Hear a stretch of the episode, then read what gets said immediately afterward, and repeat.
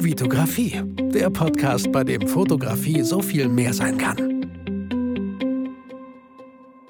Hi, mein Name ist Vitali Brickmann und ich freue mich, dass du wieder in einer neuen Podcast-Folge dabei bist. Und wie du lesen kannst, habe ich wieder einen Gast, aber dessen Namen du noch nicht bei mir gelesen hast in meinem Podcast. Erik Rulands ist hier in meinem Podcast. Ähm, und was er so macht, was er so treibt und wer er so ist, äh, Erik, das erzählst du am besten einfach selber. Hi Vitali, schön, dass ich hier sein darf. Ähm, genau. Ich, ich würde sagen, tatsächlich, die meisten werden meinen Namen noch nie irgendwo groß gesehen haben, ähm, weil ich glaube ich, mit dem, was ich mache, eher, sag ich mal, so undercover unterwegs bin. Ähm, aber ich fange vielleicht einfach mal ganz von vorne an. Genau, ähm, sorry, Erik, ne, jetzt habe ich dich so voll, voll ins Wasser geschmissen und, und äh, habe gar nicht gefragt, ob du schwimmen kannst. Nein, ähm, sag, ich frage meine Gäste sehr gerne immer so, ja. klar, wer bist du, was machst du und vor allem, wie wir weil sonst wärst du nicht hier, wenn du nicht fotografieren könntest oder was mit diesem Thema zu tun hättest. Wie hat die Fotografie dich damals gefunden? So, wie, wie kam es? Ja, ähm, da war ich tatsächlich 14 Jahre alt, also das ist jetzt 16 Jahre her fast, ähm, wo mir meine Eltern einfach zum Geburtstag, glaube ich, damals die einer der ersten äh, Consumer-Digitalkameras geschenkt haben, die man irgendwie so bezahlen konnte. Das weiß ich noch. Ich erinnere mich so eine uralte Konica Minolta mit 1,5 Megapixel und einem Digitaldisplay, das so groß war wie so eine 1-Cent-Münze. Also richtig großartig. Ähm, und keine Ahnung, ich habe dann halt angefangen, mit dem Teil zu fotografieren. Die Fotos sahen natürlich ultra scheiße aus. Die Qualität war richtig für den Arsch, ja. Ganz kurze Frage: Hast du dir die Kamera gewünscht oder haben deine Eltern gedacht, das wäre ein gutes Geschenk? Nee, das war tatsächlich, die haben mir das einfach geschenkt äh, ohne dass ich es mir gewünscht habe. Ich konnte damit auch erst gar nicht so viel anfangen, aber habe es dann halt irgendwie mal ausprobiert und fand es ganz cool. Und ähm, das war tatsächlich für mich damals auch irgendwie mehr so ein persönliches Ding. Also ich hatte damals in meiner Jugend auch so ein paar, nennen wir es einfach mal persönliche Struggles ähm, in der Schule und so weiter. Und das war halt irgendwie für mich so ein Ding. Ich habe mir einfach die Kamera geschnappt, bin halt rausgegangen und habe halt irgendwelche Sachen fotografiert, um einfach runterzukommen und irgendwie mit mir selbst zu sein. Mhm. Und ähm, ja, das hat sich dann irgendwie sehr stark gehalten, dass es irgendwann so weit kam, dass ich gesagt habe, so irgendwie der, dieses kleine scheiß äh, 1,5 Megapixel Ding, das reicht mir jetzt hier irgendwie nicht mehr aus. Und dann habe ich halt angefangen, ähm, mich mehr damit zu beschäftigen, habe mir, glaube ich, dann die nächste Kamera, die ich mir dann selber gekauft habe, das war eine Bridge-Kamera von Sony, wenn ich es richtig noch erinnere. Ähm, die dann Wenn ich ganz kurz dazwischen grätschen darf, ja. äh, ich finde es ich find's, spannend, Weißt du, was du mit 14 fotografiert hast? Was sind ja. da so für Bilder entstanden? Ja, komplett was anderes, als was ich heute mache. Also ich habe damals angefangen, Pflanzen und Blumen im Garten von meinen Eltern zu fotografieren. Also Wir so fangen da alle an, Erik. Wir fangen da alle an. Ja, also so der, der klassische Makro-Shooter. Ähm, und dann irgendwann, als mir der Garten dann nicht mehr gereicht hat, dann bin ich halt äh, raus auf die Straße und habe angefangen, irgendwie Architektur und Landschaften zu fotografieren. Das habe ich auch relativ lange gemacht. Ich In welcher glaub, Stadt war das, wenn ich fragen darf? Düsseldorf. Düsseldorf, ja, ist ja auch ganz gut, ne, glaube ich, so, wenn man einfach mal in die Stadt geht oder so und dann ja. Architektur fotografieren möchte. Genau, und ähm, Genau, das habe ich eine Zeit lang gemacht und es war aber auch, also da gibt es auch tatsächlich eine super lustige Story zu. Ähm, ich habe es halt, wie gesagt, immer nur für mich gemacht. Ich habe das nie irgendjemandem gezeigt damals, sondern das war irgendwie so mein Ding. Und damals, als ich dann Abitur gemacht habe, ich hatte Kunstleistungskurs und wir hatten ein Projekt, wo es dann auch um Fotografie ging. Und wir sollten halt irgendwie so ein Fotografieprojekt machen. Und am Ende dieses Projektes haben halt alle Teilnehmer des Kurses dann ihre Endarbeiten in der Mitte auf einem Tisch ausgelegt und keiner wusste quasi, was von wem ist. Und man musste mhm. dann quasi anonym eine Stimme vergeben, welche, welches einem am besten gefällt. Und so hat man dann quasi so ein Rating irgendwie gemacht, was halt super spannend war. Und ich habe halt irgendwie auf einmal mit einem riesen Abstand da von allen die Punkte gekriegt und habe die Krass. Welt nicht mehr verstanden, so ungefähr. Ne? Hattet ähm, ihr schon ein bestimmtes Thema? Oder? Ähm, also, also, es gab schon ein Thema? Oh, ich, ich, muss mich erinnern. Also es ging auch um Architekturfotografie. Es war eine Kombination aus. Um Linien und Formen, kann ich mir vorstellen. Ne? So, ja, ich, ganz ja genau. Also es ging, es ging darum, dass wir äh, das Medium Fotografie mit dem Medium äh, Malen oder Malerei verbinden mhm. sollen. Also ich habe dann Fotografien von architektonischen Gebäuden angefertigt, die ich dann eben übermalt habe. Ähm, und das war dann zum Beispiel sowas, es gibt hier im Düsseldorfer Medienhafen gibt's ein Gebäude, das, wenn du es aus einem bestimmten Winkel fotografierst, sieht das so aus wie der Bug der Titanic. Und ich habe okay, das halt cool. fotografiert und habe dann quasi die Perspektive so gedreht, dass ich halt drüber gemalt habe, wie quasi aus den Fenstern ein Wasserfall rausläuft. Und du hast mhm. dann das Bild gesehen, hast überhaupt nicht mehr gecheckt, okay, wie muss ich jetzt eigentlich halten, damit ich es richtig sehe. So, mhm, also cool. so ein bisschen in die Richtung ist das damals gegangen. Und ähm, habe damals in dem Kunst-LK das erste Mal irgendwie das Feedback von anderen Leuten gekriegt, die mich dann mit großen Augen angeguckt haben, äh, was ich da, äh, da fabriziert habe, so nach dem Motto, ne? Das war, ja. das war auch der erste Moment so für dich, dass du tatsächlich Feedback zu deinen Bildern ja. bekommen hast. Weil wenn du ja. sagst Abitur, dann hast du ja, glaube ich, schon vier Jahre fotografiert, oder? Ja, ja, genau. Also ich habe das wirklich vorher auch nie jemandem irgendwie gezeigt. War, warum? Weil ähm, ich finde es gut, dass du niemandem gezeigt hast, weil in unserer heutigen Gesellschaft sind alle auf Feedback aus. Wir machen nur noch Sachen, um äh, Feedback zu bekommen, wie toll das vielleicht ist. Und wenn es scheiße ist, dann hören wir damit auf am besten. Ne? Ja. Du hast das für dich, um, um runterzukommen, hast aber auch nie das Bedürfnis oder nicht mal Eltern? Hast du Geschwister?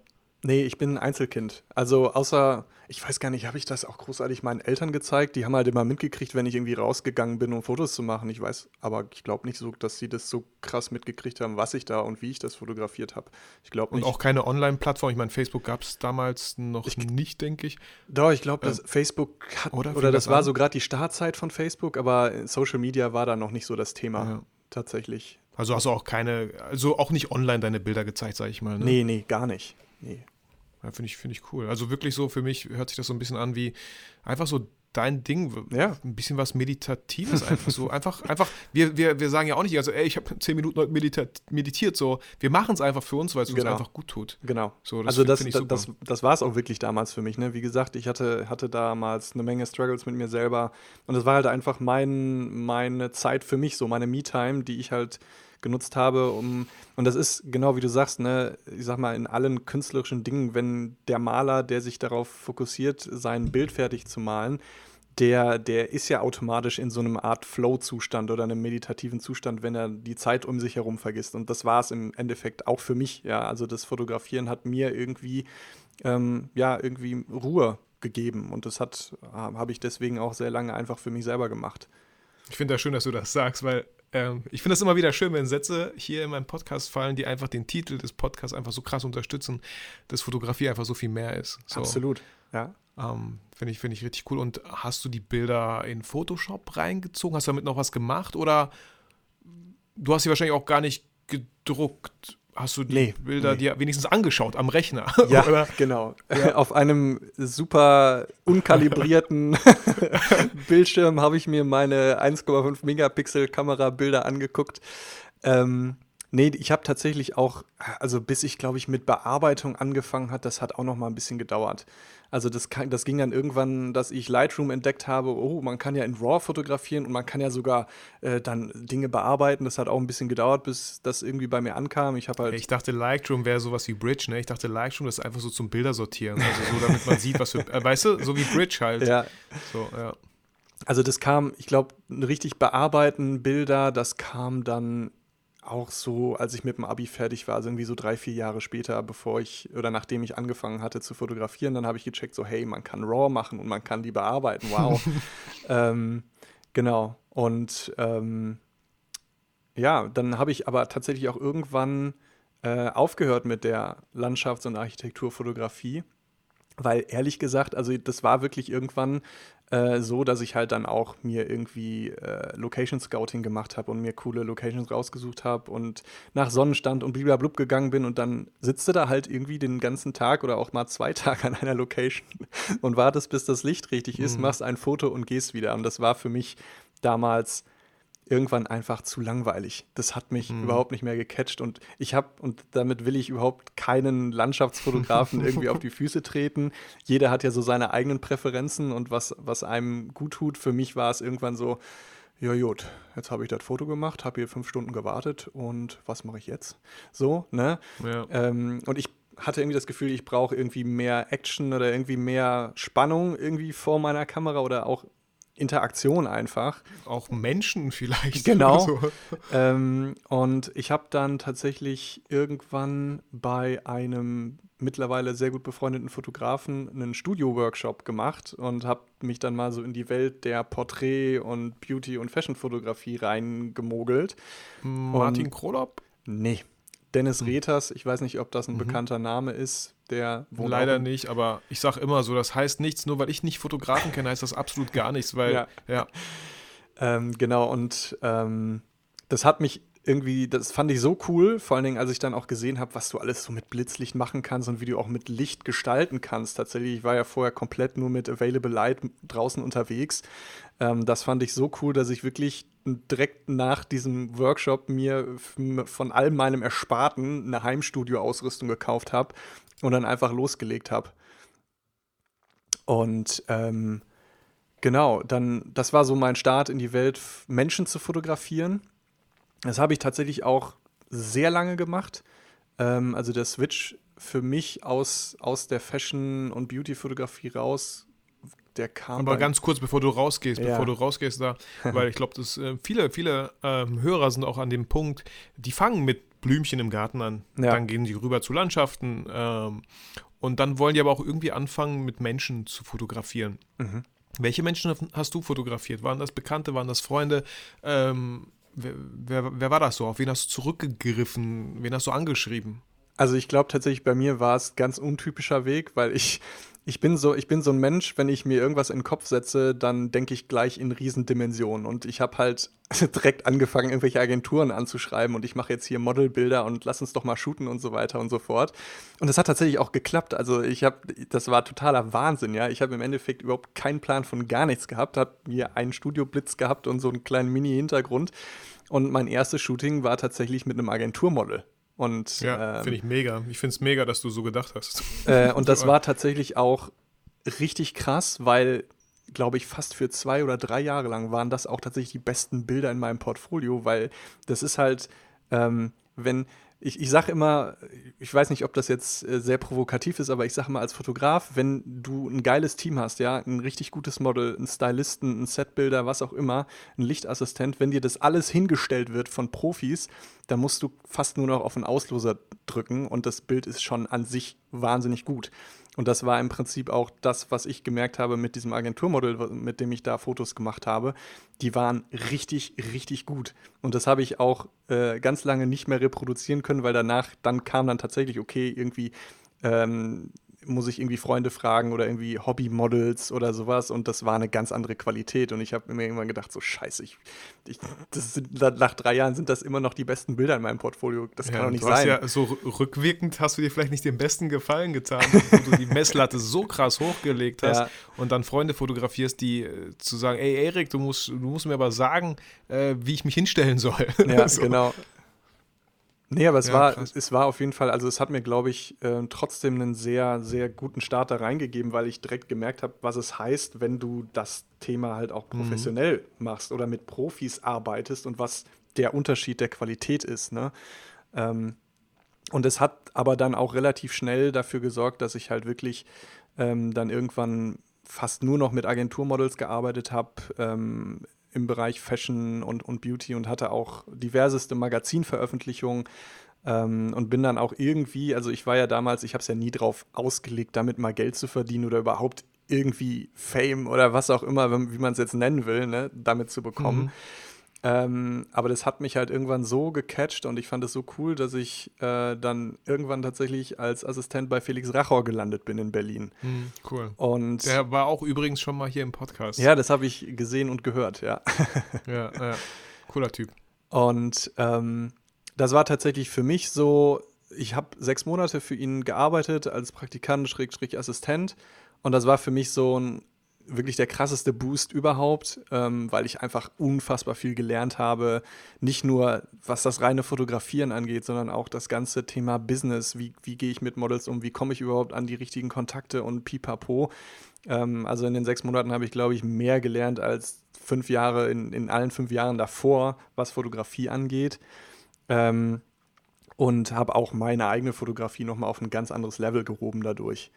Ähm, ich habe aber auch schnell gemerkt, ähm, dass ich gar nicht so mit meiner Persönlichkeit in dieses Business reinpasse.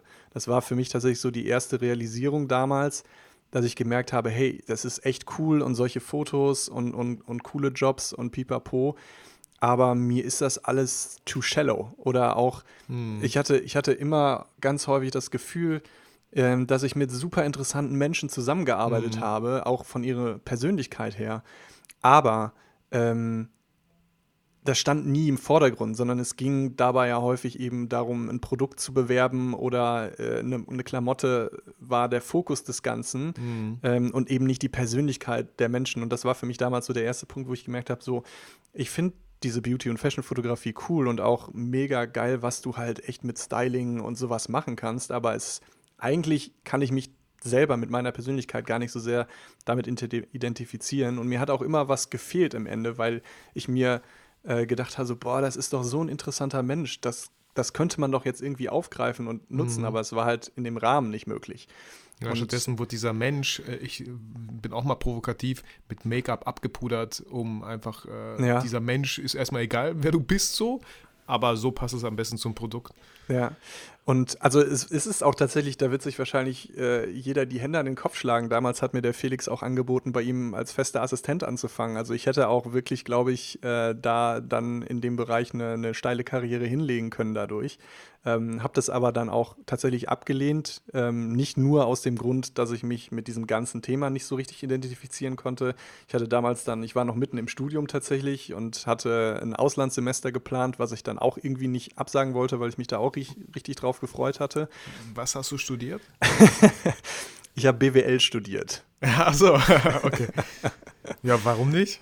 Ja, ähm, BWL mit Schwerpunkt Wirtschaftsinformatik und ich arbeite heute auch noch als angestellter IT-Berater tatsächlich. Ähm, also nichts beruflich in, in der Fotografie, sondern es ist äh, eine Leidenschaft von mir, die ich in meiner Freizeit ausübe und ähm, auslebe.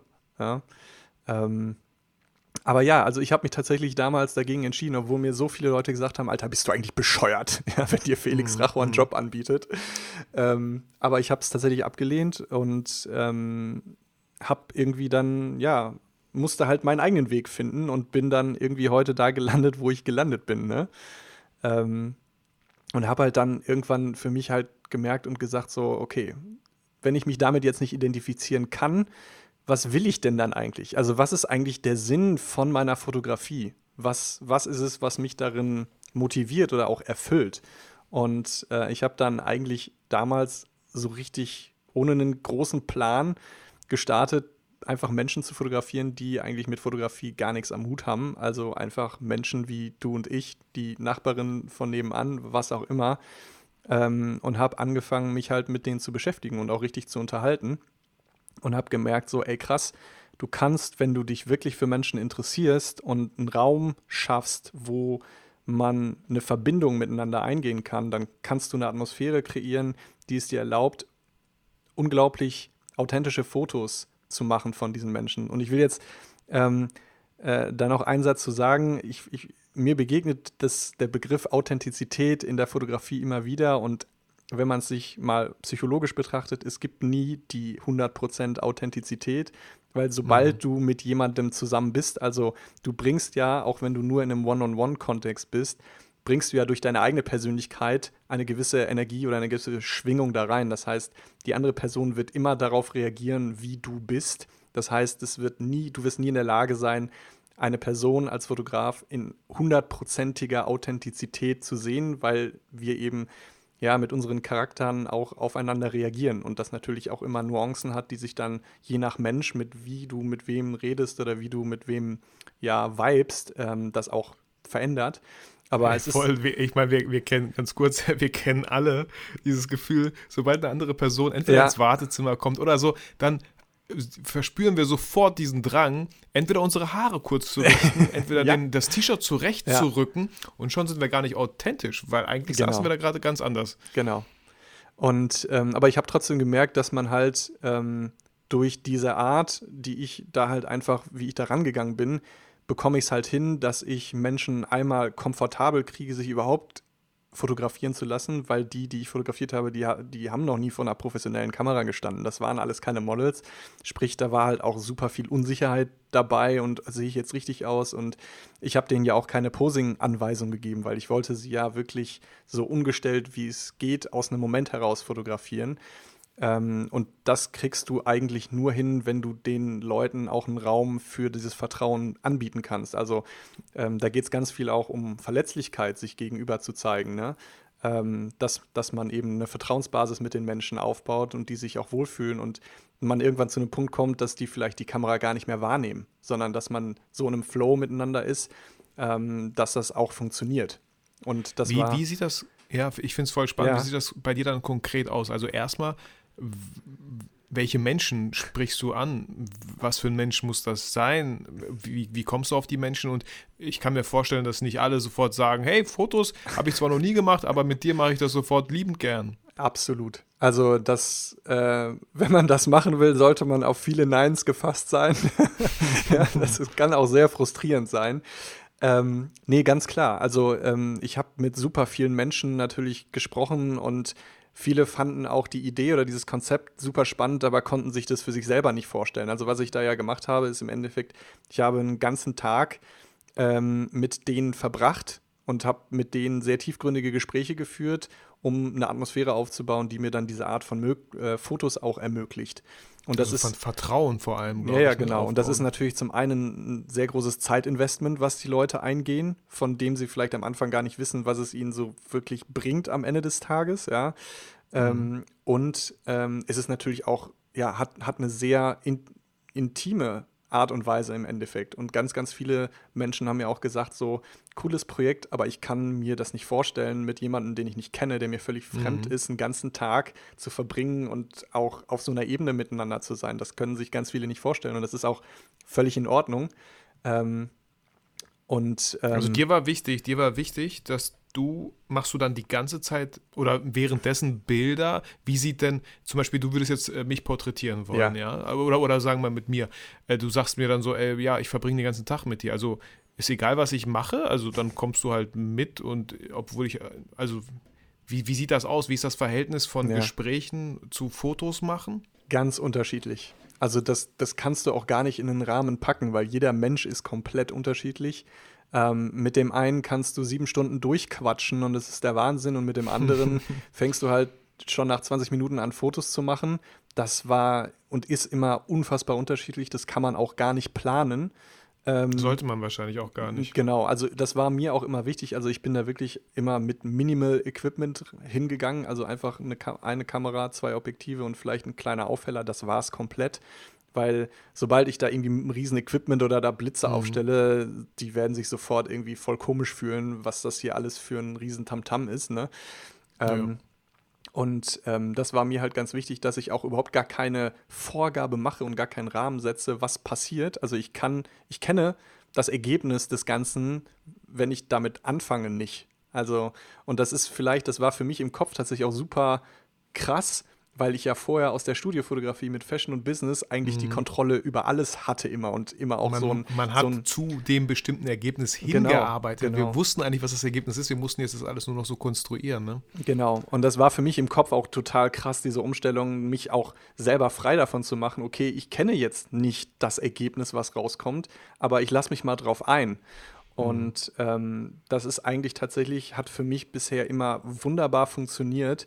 Also ich kann, ich kann dir zum Beispiel ein, ein Beispiel nennen äh, von einem Shooting, das ich mit einer wundervollen jungen Dame hatte, ähm, wo ich sage, das war wirklich so einer der berührendsten Momente für mich in meiner Fotografie, weil ich mit ihr einen Moment hatte, wo wir 20 Minuten oder 30 Minuten, ich weiß die Zeit nicht mehr genau, fotografiert haben, ohne dass wir miteinander gesprochen haben. Also sie hat tatsächlich, ähm, so würde ich das heute bezeichnen, die Gedanken, die ich im Kopf hatte, ohne dass ich ihr die gesagt habe, aber trotzdem vor der Kamera umgesetzt. Also sie hat sich wirklich einfach ganz frei vor mir bewegt und ich konnte einfach dabei die Fotos machen. Und das war wie Magic, die vor meinen Augen passiert, weil ich das überhaupt nicht kannte, weil ich, ne, ich komme halt daraus, okay, wir stellen uns jetzt so hin, das Licht muss so und blablabla. Und mit ihr hatte ich so, ein, äh, so eine Verbindung, dass das gar nicht mehr notwendig war, dass wir überhaupt miteinander reden. Und das hat sich Voll, tatsächlich voll auch auch in den Fotos Voll wieder schön, dass du das auch ansprichst. Ja. Ähm, ganz kurz, äh, weil viele denken halt, und ich nehme mich da auch gar nicht aus, wenn ich so ein Shooting habe und auch für YouTube oder so, ne, dass ich immer so Feedback immer sende und das auch senden möchte, damit das Model weiß, ey, alles cool, die Bilder sind toll, hey, voll gut, super, ja, versuch mal das und so, ne?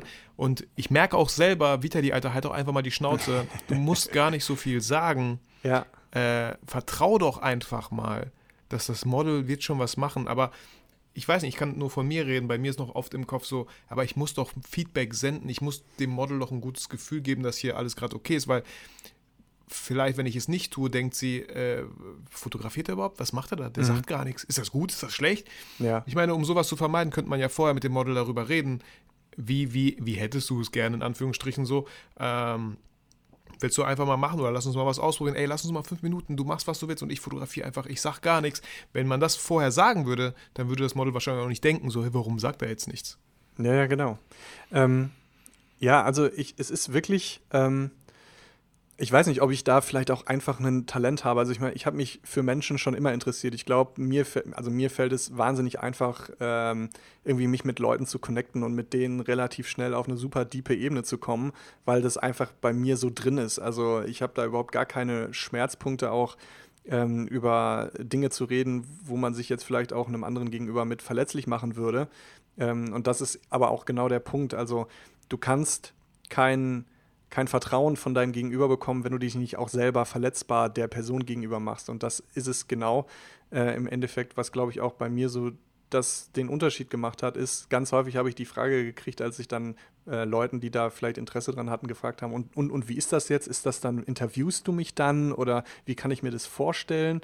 Und dann habe ich halt im Endeffekt gesagt, wie es ist. Also wir führen auf einer freundschaftlichen Ebene ein intensives, tiefgründiges Gespräch und ähm, in der Regel entsteht daraus eben etwas, ja. Und dieses etwas kann ich vorher nicht näher bestimmen, weil ich kenne die Person ja nicht. Aber ähm, einfach diese, sich diese Freiheit zu nehmen, okay, wir lassen uns da jetzt beide drauf ein und ähm, wir, wir gehen da voll mit, mit rein. Ähm, das hat für mich immer das beste Ergebnis produziert. Auch das, das Beispiel, was ich dir genannt habe mit, mit äh, dieser Dame, die ich da fotografiert habe. Ähm, auf den Fotos tatsächlich, und das hat sie mir später dann auch nochmal geschrieben, was mich super berührt hat. Sie hat mir geschrieben, dass ich sie so fotografiert habe, wie sie fühlt. Und man, man sieht es in den Bildern auch, sie guckt nicht in die Kamera, sondern sie schaut mich an, den Fotografen. Und das ist es eigentlich, was dann auch auf einem Bild den Unterschied macht, weil du siehst, wenn, wenn das aus einem Moment passiert und wenn eigentlich die Kamera gar nicht der Fokus ist, sondern wenn der Fokus die Energie ist oder das, was du eben im Miteinander ähm, da erschaffst. Voll, voll, voll. Äh, ich finde es super spannend und ich ähm, habe mir gerade so gedacht, dass du, du hast gesagt, dass die Schulzeit war jetzt nicht so die, die tollste Zeit vielleicht oder was da passiert ist mit vor 14, aber das war einfach auch wieder so die, die Grundlage dafür, dass du wahrscheinlich auch einfach so gut mit Menschen kannst, dass du ähm, genau dieses Mitgefühl, dieses Feingefühl vor allem vielleicht mitbringst. Weil man nennt das ja auch so ein bisschen der unfaire Vorteil, ja. Manchen Leuten ist halt irgendwie eine Scheiße passiert. Ja. Und bei mir war es, bei mir war es zum Beispiel so, war jetzt gar nicht so krass, aber ich hatte, ich hatte schon starke Akne, als ich, als ich äh, zur Schule ging. So, äh, es gibt Akne, die war viel, viel stärker bei anderen, aber es hat mich mega krass genervt. Ja. So, weißt du, vor allem um den Mund herum. Es gab Tage, da bin ich nicht zur Schule gegangen, weil ich es einfach so hässlich fand. Und ich hatte keinen Bock, Ja. äh, mich vor meinen Schülern hinzustellen. Manchmal, also ich wurde jetzt nicht krass gemobbt, auf keinen Fall. Ich war alles cool, so eine sehr schöne Zeit, aber Kinder können so ehrlich und so fies Ja, sein, dass die dann darauf so Sachen sagen. Und ich bin aber, glaube ich, also ich finde es gut, dass es so war, sowieso. Weil, wenn ich eine makellose Haut hätte, ich weiß nicht, wer ich heute wäre. So, ich weiß nicht, ob ich der Mensch wäre, der ich heute bin. Vielleicht wäre ich so voll krass selbstverliebt. Ähm, Vielleicht hätte ich viel mehr Frauen gehabt oder so, weißt du? Ähm, aber das, das, ist, das gehört zu mir, das ist ein Teil von mir und voll gut. Ich sage immer so, vielleicht wäre ich voll das Arschloch geworden, wenn ich nicht, wenn ich nicht ja diese Akne hätte, Ja. gehabt hätte. Ja, aber das ist genau eigentlich das, was dieses oder, oder meinen, meinen, meine Herangehensweise so ausmacht. Also ich glaube, dass jeder von uns, scheißegal wie du aussiehst, wo du herkommst, was du gemacht hast, was du erlebt hast, jeder hat irgendwie was zu erzählen. Ja, und viele sind vielleicht nicht in der Lage, das auch für sich selber so richtig zu reflektieren. Ähm, aber jeder bringt irgendwie eine Story mit. Jeder, jeder trägt halt irgendwie sein Package mit sich rum. Und das, worum es geht, ist, dass du in der Lage bist, ähm, aus einem Kontext von Akzeptanz ähm, einem Menschen zu begegnen, ohne dass der sich verurteilt fühlt für das, was er vielleicht mitbringt. Weil ganz häufig eben diese Dinge oder wofür sich Menschen vielleicht schämen, äh, darüber zu erzählen oder so weiter, ähm, aber auch eine Inspiration sein kann eben für andere. Und bei mir ist es eben so, durch meine eigenen Erfahrungen, also ich kann auch ganz offen sagen, damals in der Schule, ich bin sehr krass gemobbt worden, ähm, war auch depressiv und ähm, da ist schon eine Menge Scheiße passiert. Ähm, und ich habe mich halt damals auch schon mit 15 angefangen damit zu beschäftigen, okay, warum passiert mir das? Warum sind Menschen so? Also ich habe auch versucht ähm, zu verstehen, wie die menschliche Psyche funktioniert, warum Menschen sowas tun und was mhm. ich für mich tun kann, um da irgendwie rauszukommen oder um mein Leben irgendwie glücklicher zu gestalten. Und das, was am Ende eigentlich immer der, der Kontext oder das Ergebnis ist, ähm, wenn du das soll jetzt nicht irgendwie cheesy klingen, so nach dem Motto, Liebe ist die Antwort auf alles. Oh Gott. ähm, aber es, es ist ja am Ende geht es ja darum, wie, wie ist das Miteinander mit deinen Menschen in deinem Umfeld gestaltet? Mhm. Und ähm, ich hatte halt immer das Gefühl, dass auch viel, viel später, als ich tolle Freunde hatte und einen Freundeskreis und, und alles gut war, hatte ich immer das Gefühl, ähm, da ist noch eine Ebene, die du mit Menschen aber nie aufmachst, aber wo du eigentlich mal Interesse dran hättest zu gucken, was passiert denn, wenn du mal diese Ebene mit Menschen aufmachst. Also mal wirklich nicht dieses, ja, man kennt sich und äh, man ist gut befreundet, aber so richtig diese 3 Uhr morgens Gespräche nach dem vierten Wein oder so, wo du mm, wirklich so mm. richtig deep wirst, ja. Ähm, das fand ich halt immer super spannend und interessant, weil ich das einfach interessant finde, zu verstehen, wie andere Menschen die Welt sehen, wie die denken, wie die fühlen um vielleicht für mich selber auch neue Erkenntnisse daraus zu ziehen.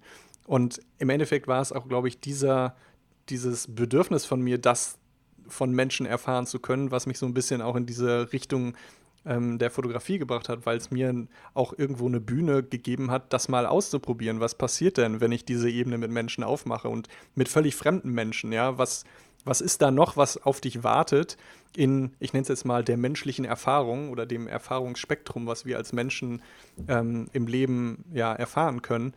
Ähm, und das hat für mich, muss ich tatsächlich auch sagen, äh, wirklich ganz, ganz viel in meinem Leben auch verändert.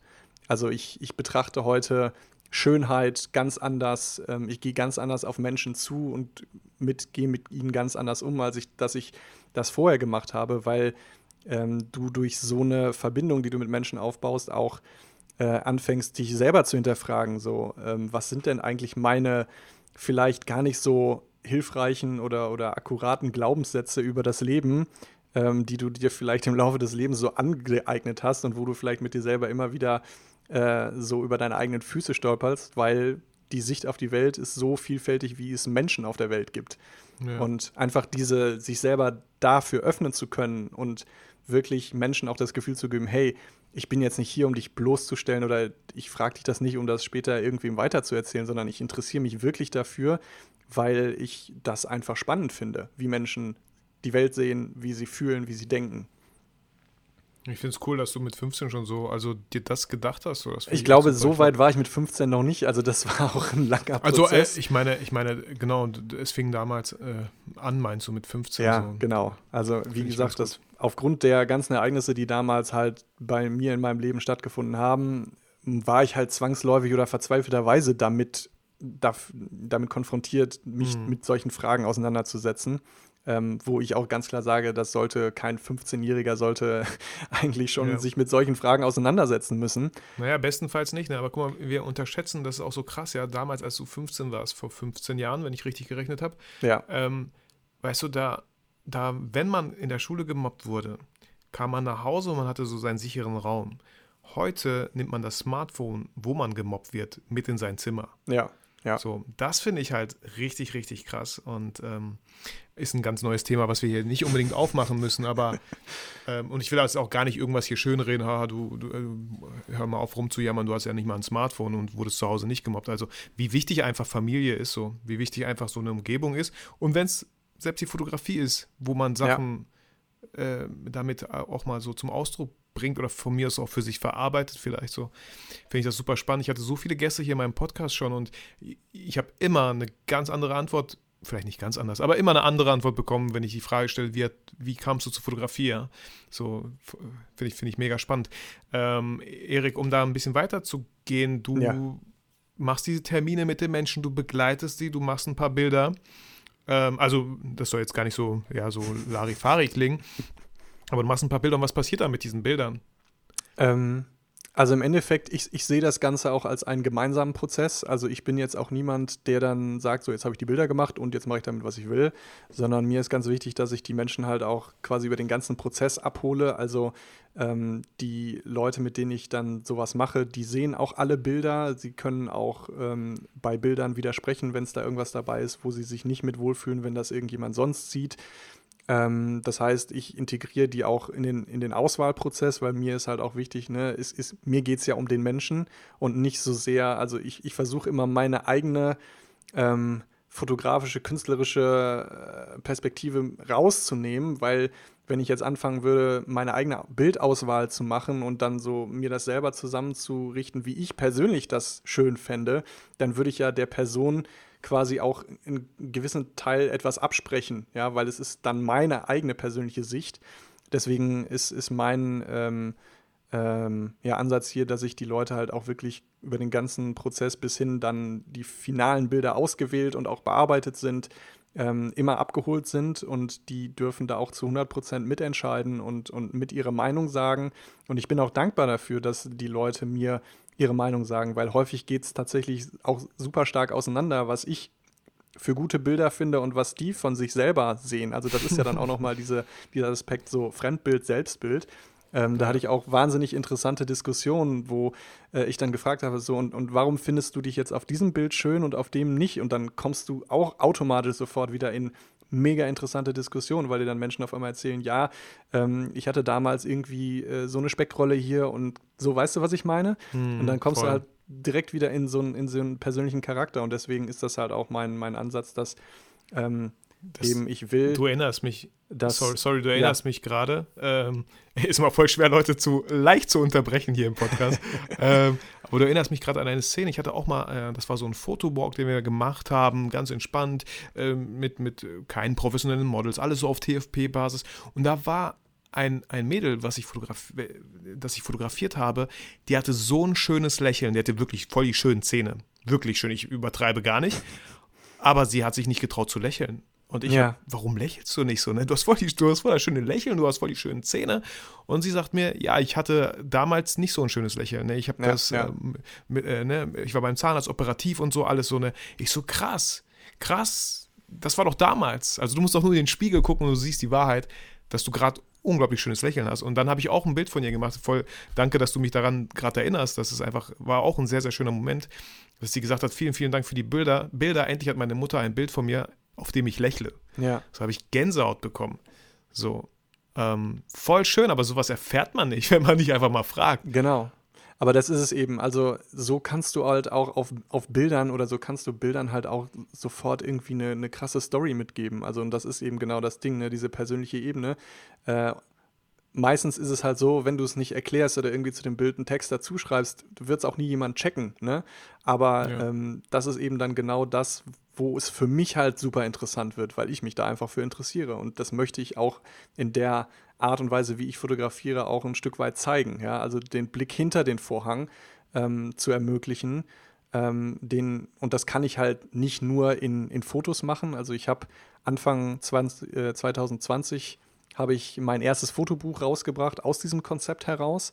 Und ähm, für mich war relativ schnell klar, das funktioniert nicht indem ich einfach nur Fotos zeige. Das versteht niemand. Ähm, mhm. Sondern ich habe dann halt auch angefangen, äh, Texte dazu zu schreiben. Und in diesen Texten habe ich mehr, mehr oder weniger den Tag beschrieben aus meiner, ich nenne es mal emotionalen Perspektive, wie ich den Tag und auch die Person wahrgenommen habe, von dem, was wir miteinander erzählt haben und erlebt haben, ähm, sage ich mal, als Begleitprodukt zu den Fotos. Und das gibt das öffnet dann nochmal einen ganz, ganz anderen Kontext, als wenn du nur diese Fotos siehst.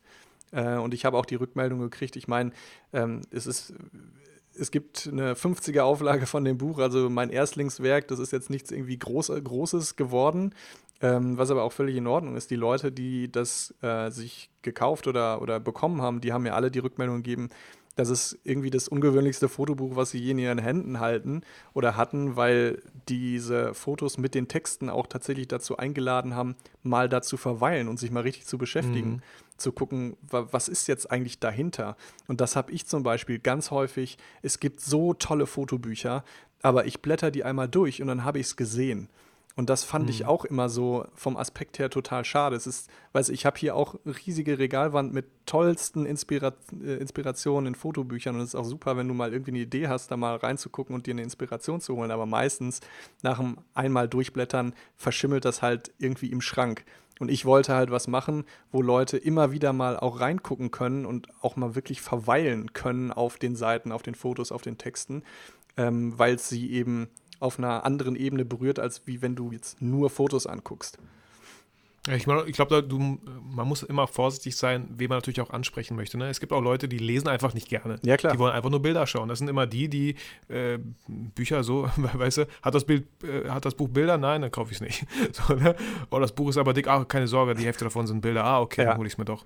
So, ne? Klar, ähm, aber deswegen gibt es ja auch so unterschiedlich viele ähm, Bücher. Ich, ich finde das äh, super interessant. Von den 50 Auflagen gibt es da denn noch welche? Ja. Also ja. wer, wer, Bock hat, neun Stück sind noch verfügbar.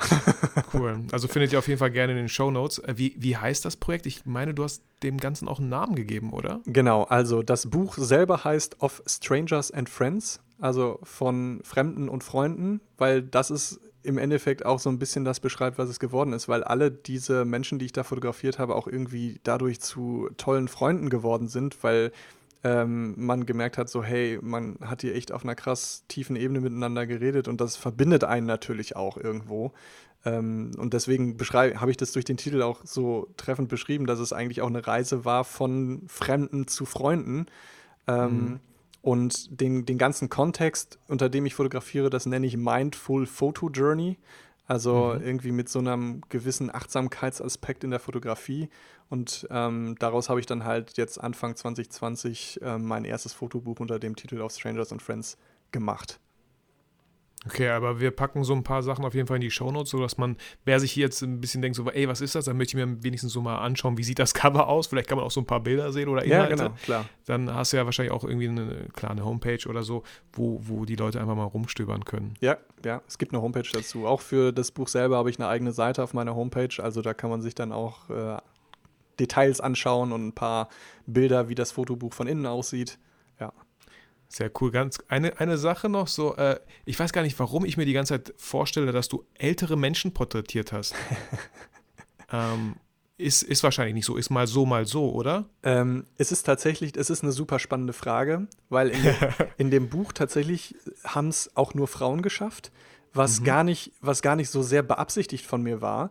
Ähm, ich habe mich da, da vor einiger Zeit auch wirklich sehr intensiv mal mit beschäftigt und mir meine Fotografie angeguckt und ich habe echt zu 99 Prozent Frauen fotografiert in meiner ganzen Beruf, äh, fotografischen Laufbahn.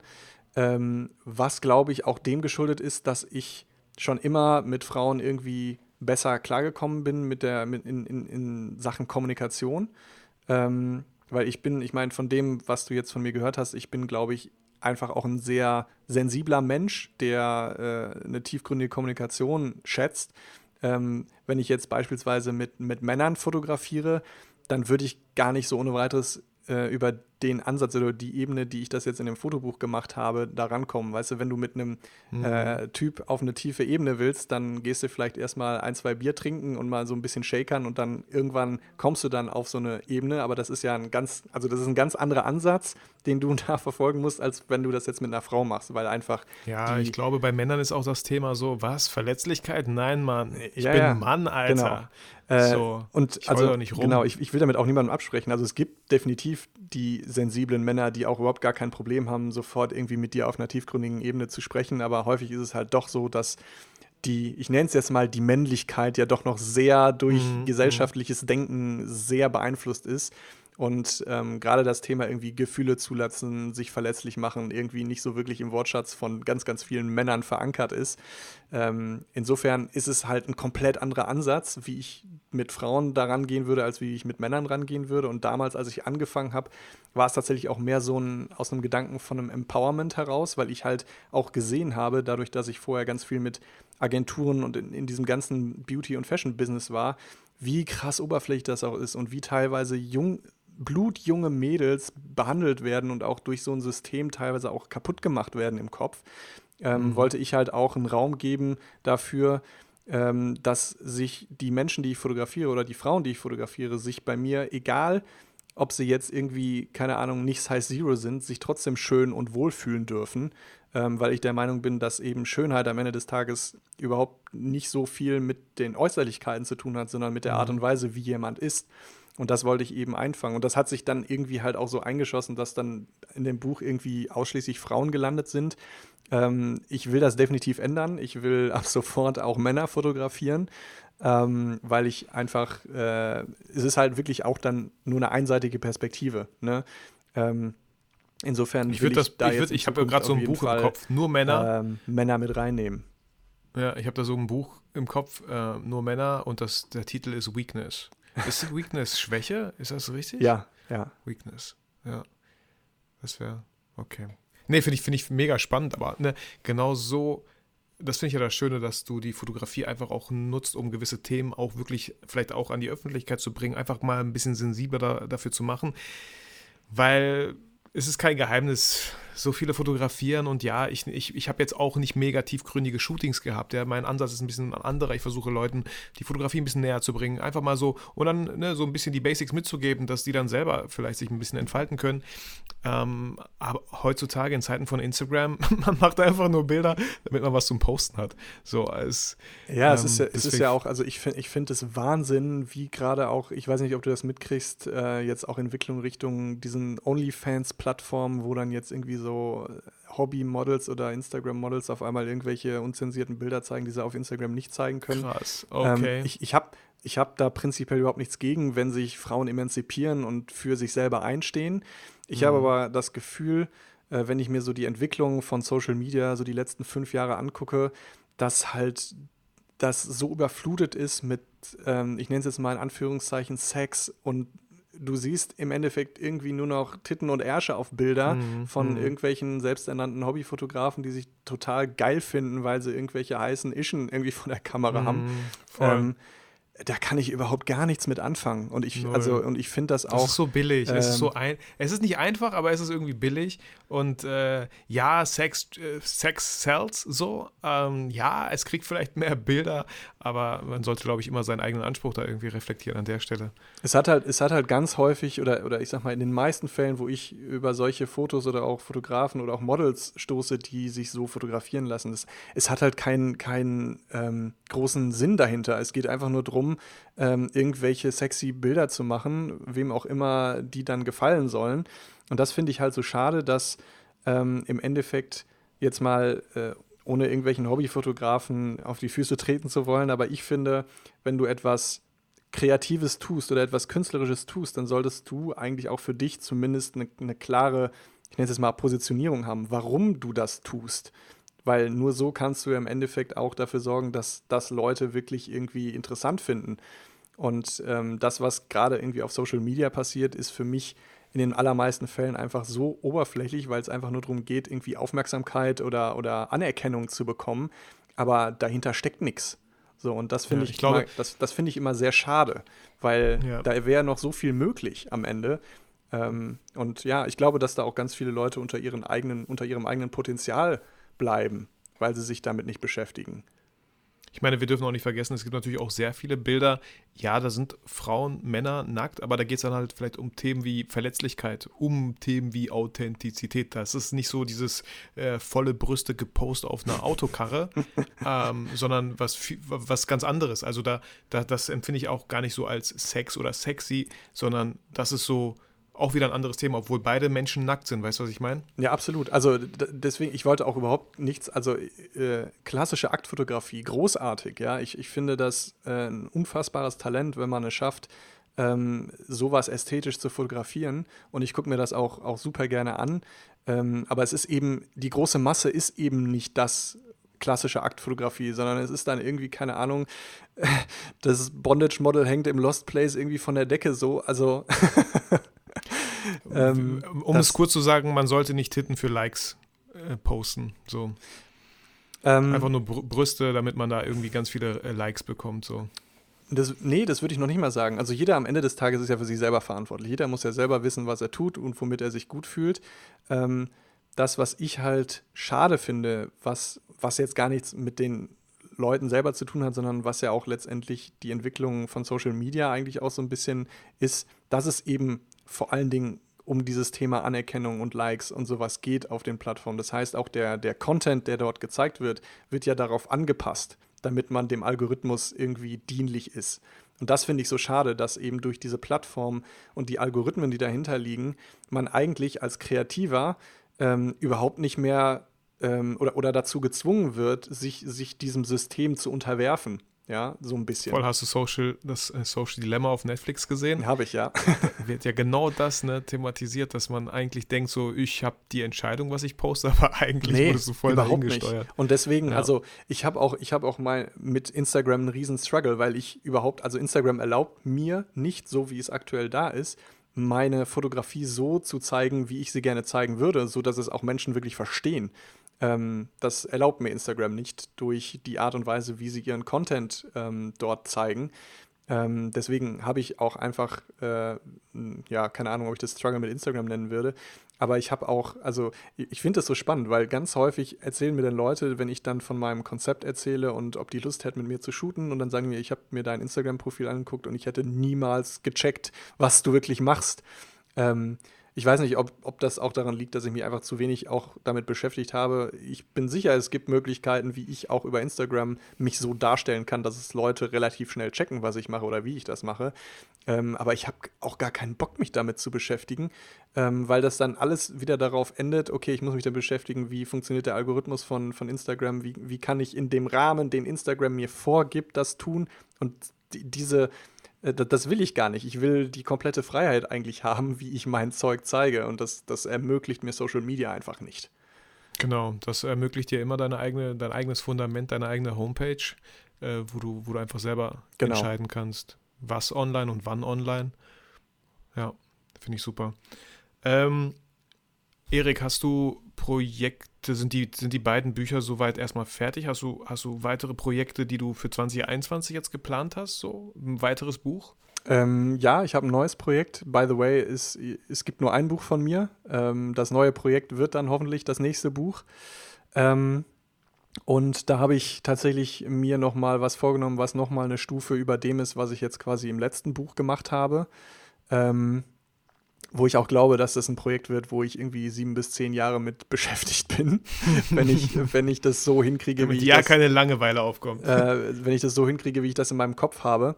Im Endeffekt, ähm, und das, das geht jetzt auch so ein bisschen, also meine Fotografie und mein Leben äh, wird sich vielleicht gleich für dich so ein bisschen ergeben. Das kommt irgendwie alles sehr zusammen, ähm, weil ich habe zum Beispiel letztes Jahr äh, eine Coaching-Ausbildung gemacht und mache mich gerade auch äh, nebenbei selbstständig als Coach, ähm, weil ich einfach, das entspricht mir einfach viel, viel mehr als das, was ich jetzt mache.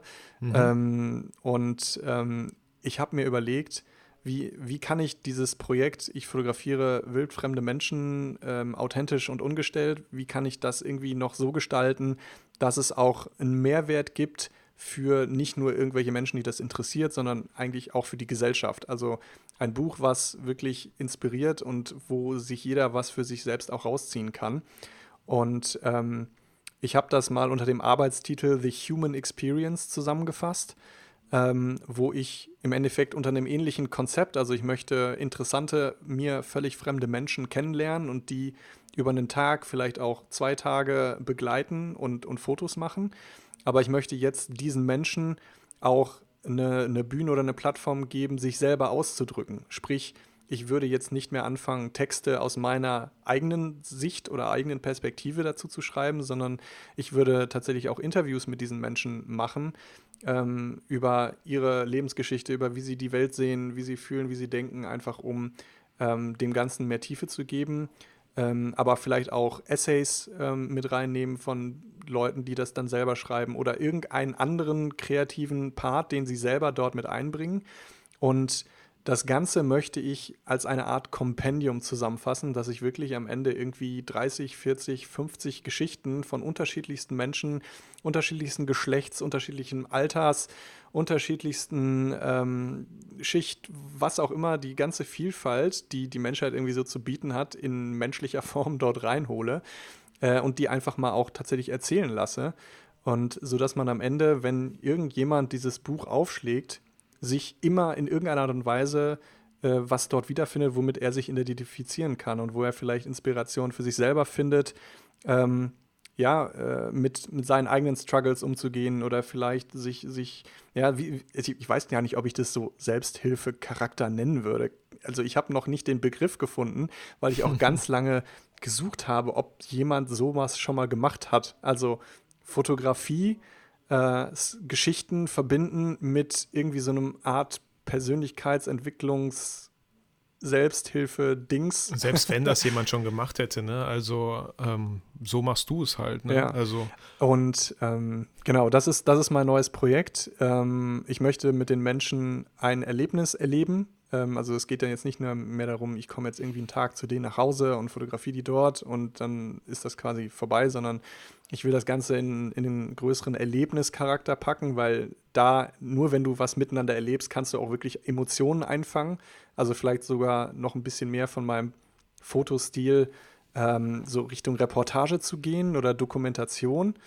Ähm, und dazu eben dann aber wirklich persönliche Geschichten, die die Menschen selber erzählen oder selber schreiben oder selber beisteuern, ähm, quasi als Begleitmaterial dazu zu packen und das eben in einer großen Größe. Also ich will mindestens 30 Leute da reinholen. Ich glaube am besten 40 oder 50, damit ich so viel, so viel Vielfalt, wie es nur irgendwie gibt, irgendwie reinholen kann.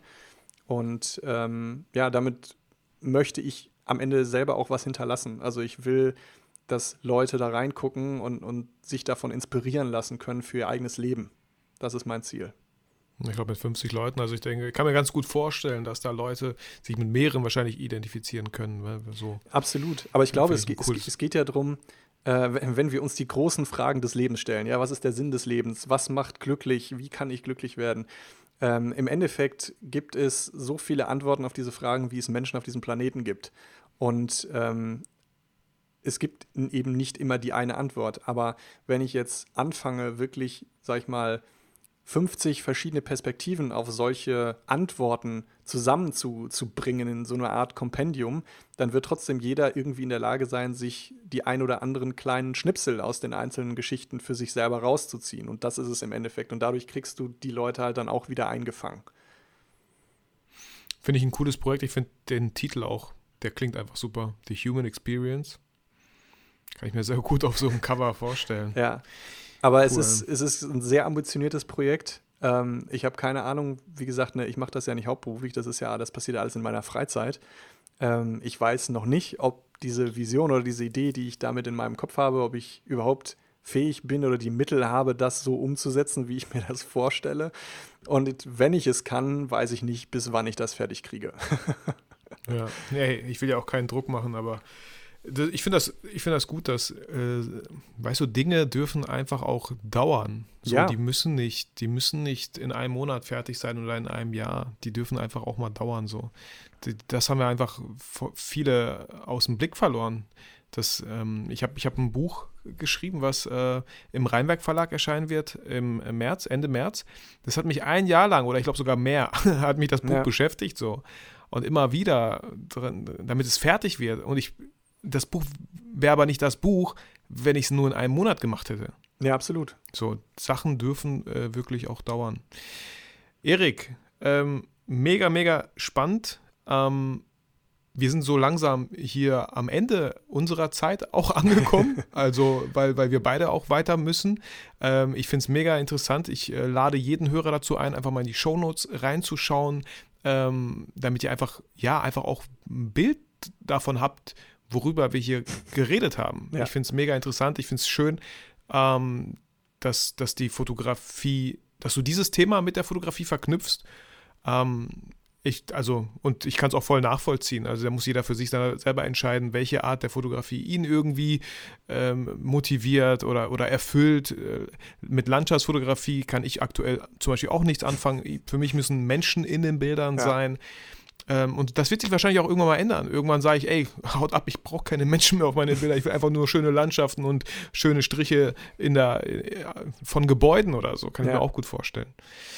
Cool, Erik. Vielen, vielen Dank. Ja, cool, dass ich hier sein durfte. Gerne, gerne. Sehr gerne. Ähm, wolltest du noch irgendjemanden grüßen? oder? oder noch mal irgendwo drauf hinweisen? Vielleicht, vielleicht, falls sich Felix Rachau das anhört, Grüße nach, wo auch immer du gerade bist. Äh, und natürlich äh, an der Stelle auch ein Riesendank an alle, die bisher sich getraut haben, mit mir zusammenzuarbeiten. Es ist mir eine Freude gewesen, mit jedem Einzelnen. Äh, und ich freue mich auf äh, super spannende neue Menschen, die ich dadurch kennenlernen darf. Und äh, ja, ich bin gespannt, was ich daraus mache. Äh, ganz kurz hier, du kommst ja aus Düsseldorf, Erik, ja. wenn ich äh, das richtig rausgehört habe. Wenn jemand hier aus Düsseldorf ist und denkt, ey, ich hätte mal Bock, vielleicht, dass du mich irgendwie, also ne, so eine Story oder so, können die dich dann anschreiben? Na klar, äh, man findet mich auf Instagram und ich denke mal, das wirst du auch in den Shownotes ja, verlinken. Genau äh, mich, mir einfach eine Nachricht schreiben und dann können wir mal miteinander schnacken und gucken, ob das zusammenpasst. Ähm, aber klar, also äh, ich bin äh, jederzeit auf der Suche nach interessanten Menschen, die ich fotografieren kann. Müsste ich jetzt, äh, weil das ja, es ver verleitet so ein bisschen, ah, ich bin aber nicht interessant. Also.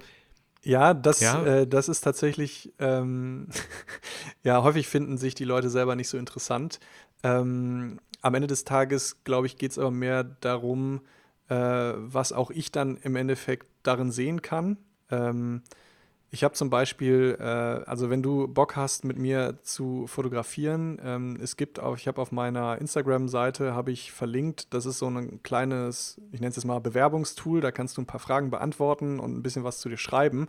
Ähm, das ist halt für mich zum Beispiel ähm, erstmal die, die Grundlage dafür, um überhaupt zu verstehen, äh, oder zu sehen, so ähm, kann ich hier wirklich was Interessantes draus machen mit jemandem. Ähm, das sind halt ein paar äh, Fragen, die halt auch ein bisschen tiefgründiger gehen, die du quasi von vornherein mal beantworten kannst, damit ich ein Gefühl kriege, wer bist du eigentlich, was, hast, was hattest du schon so für Herausforderungen im Leben? Äh, und in der Regel ist es so, dass äh, auch wenn die Menschen denken, sie wären vielleicht gar nicht so interessant, findet man unfassbar schnell Dinge, mhm. ähm, wo jeder für sich selber sagt, ja, aber das ist ja selbstverständlich, aber das ist für den Rest der Menschheit überhaupt nicht selbstverständlich. Also ja, ja. Ähm, insofern würde ich mir darüber überhaupt gar keinen Kopf machen, wenn du das Gefühl hast, so interessant findest du dich gar nicht. Schreib mich einfach an und wir quatschen miteinander und dann finden wir schnell raus, ob das eben passt oder nicht. Ja, sehr cool. Also, äh, schaut mal gerne bei Erik vorbei. Alles, wie gesagt, findet ihr in den Show Notes. Ich sage nochmal vielen, vielen Dank, Erik. Danke dir. Ähm, vielleicht sehen wir uns ja mal persönlich im Jahr 2021. Ich bin gespannt, was, äh, was für, ja, was, ja, Corona, ich kann, ja. Ja, genau. Was, was, was Corona so dazu sagt. Ähm, danke, dass du hier im Podcast warst. Und ich verabschiede auch dich, lieber Hörer, mit meinem Lieblingssatz: Fühl dich motiviert und inspiriert, aber vergiss niemals, warum du eigentlich angefangen hast zu fotografieren. Mach's gut. Ciao. Auch du, Erik. Ciao, ciao. Ciao.